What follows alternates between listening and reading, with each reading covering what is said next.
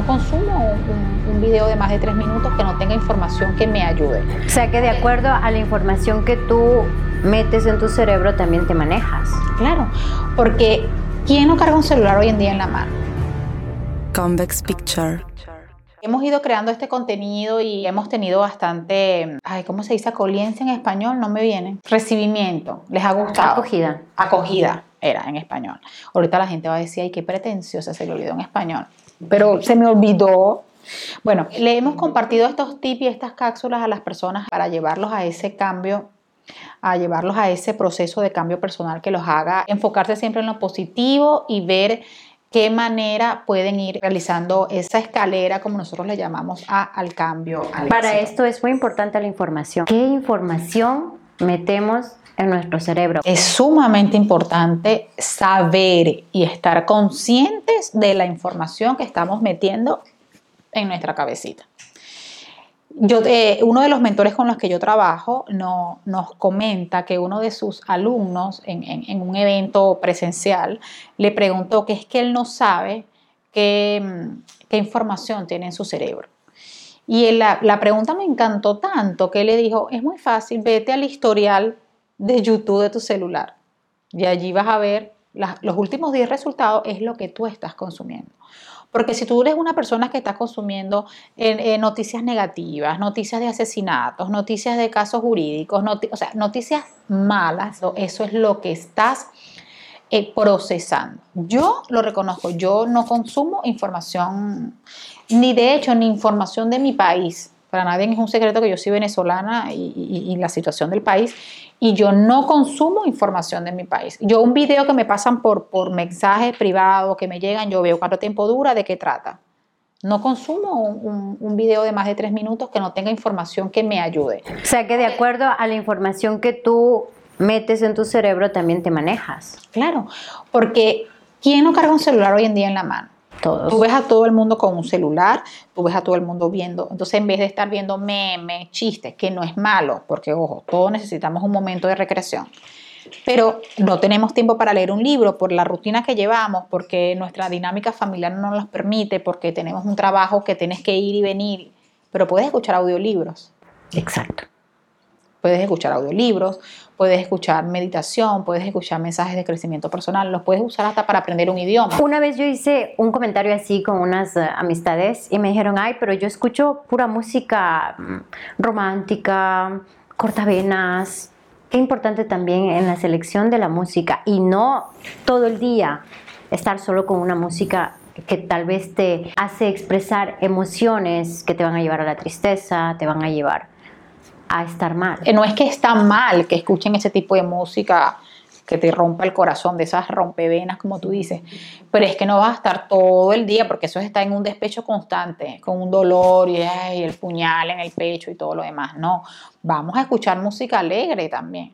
Me recuerdo que cuando estuvimos en la sesión de fotos, hace dos semanas, había, o sea, estábamos un momento tan aturdida que dijimos, eh, colocamos música clásica. Y no es que yo me la paso escuchando Mozart, eh, pero, por ejemplo, eh, si lo uso, por ejemplo, cuando mi hija eh, de cuatro años estaba más pequeña y estaba muy agitada, yo metía Mozart en mi casa. O sea, la música sí influye. Todo lo que consumamos auditivamente influye en nosotros. Si yo me enfoco en cosas buenas y, y en cosas positivas, pues voy a ver más posibilidades. Aquí te voy a hacer un comentario con mi entrenador personal. Habíamos eh, propuesto realizar un entrenamiento un poco más intenso para poder sacar lo mejor de nosotros. Y él me hablaba de un artículo donde una chica que hacía eh, esquí, me parece, algo así, estaba en una competencia y no fue tanto las ganas de ganar que le llevó a ganar, sino el gusto que ella tenía y el placer que ella tenía en realizar ese deporte, que ella cuando ya ganó seguía y seguía y seguía, o sea, que entró como en un trance. Pero ¿a qué esto? ¿A qué se debía todo esto? A que ella disfrutaba a través de una muy buena información, sea música y en su entrenamiento.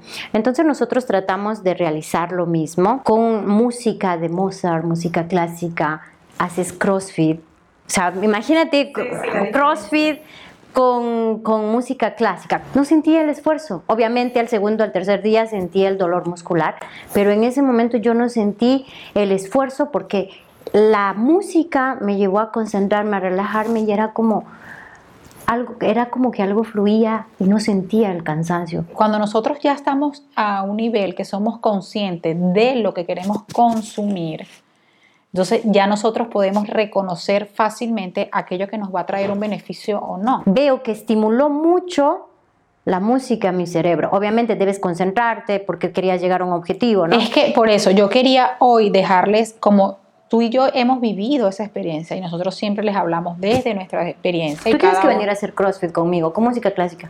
Sí, claro que sí. Sabes que no voy a Sabes que no. No me vas a comprometer delante de las cámaras.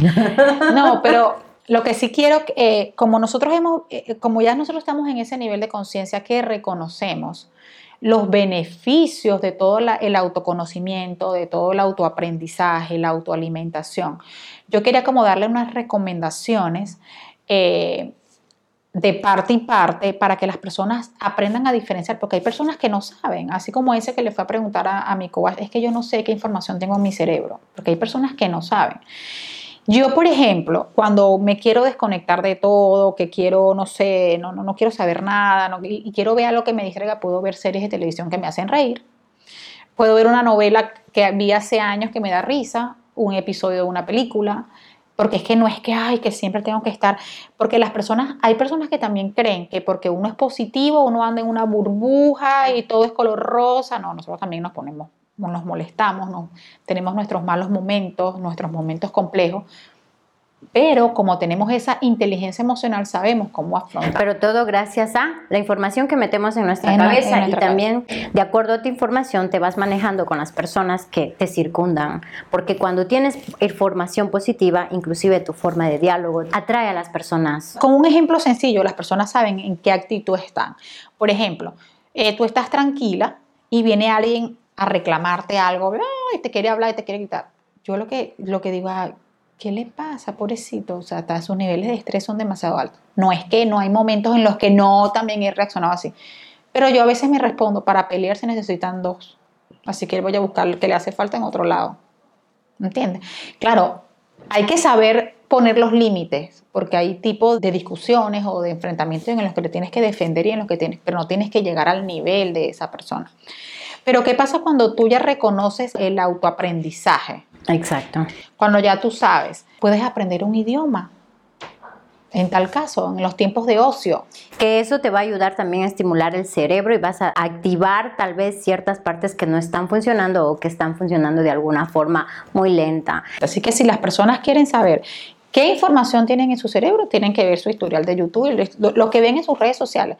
Porque hay personas, por ejemplo, yo me la paso es viendo recetas de cocina. Bueno, de repente te va a provocar por, por hacer ese plato, por preparar una receta, pero es algo positivo. Pero entonces imagínate, si yo me pongo a ver escenas de drama y de dolor, o de noticias de asesinatos, o noticias eh, de negativas, tóxicas, o sea, te vas a enfocar en eso. Y va a influir también mucho en tu estado emocional, Francis, porque van a estar con el miedo, ay, que si cruzo la calle, ay, y va a influir tanto en tus emociones, va a influir tanto en tu salud mental, es muy importante.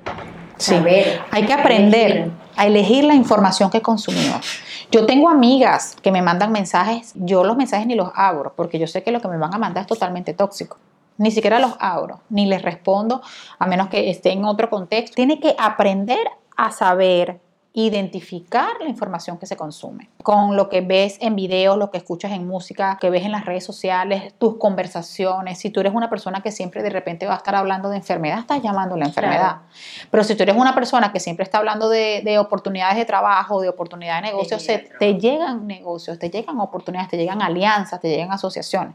Entonces, por eso es que yo quiero que las personas entiendan lo importante de la autoalimentación, del autoaprendizaje, porque es que debemos aprender a ser autodidacta. Es importante, obviamente, tener un mentor. Yo tengo mi mentor, trabajo con mentores, tú también eh, tienes eh, tus mentores y trabajas con ellos, pero también esa parte de tomar acción nosotras como individuo, como esa persona que quiero crecer y quiero aprender y quiero saber más, pero saber qué información te va a llegar. Sabes que yo jamás me he quedado con una sola información de un mentor. Seguimos siempre una línea, pero yo pienso que a lo que tú te enfocas cuando ya tienes tu objetivo trazado, buscas el mentor más adecuado y haces un confronto de un mentor con el otro, obviamente positivo, y vas tú a elegir el que mejor te va a guiar, pero también sacas tu conclusión de acuerdo a lo que te dijo el uno, te dijo el otro y a lo que tú leíste, porque no solamente te vas a quedar con lo que te recomendó tu mentor y eso es ley.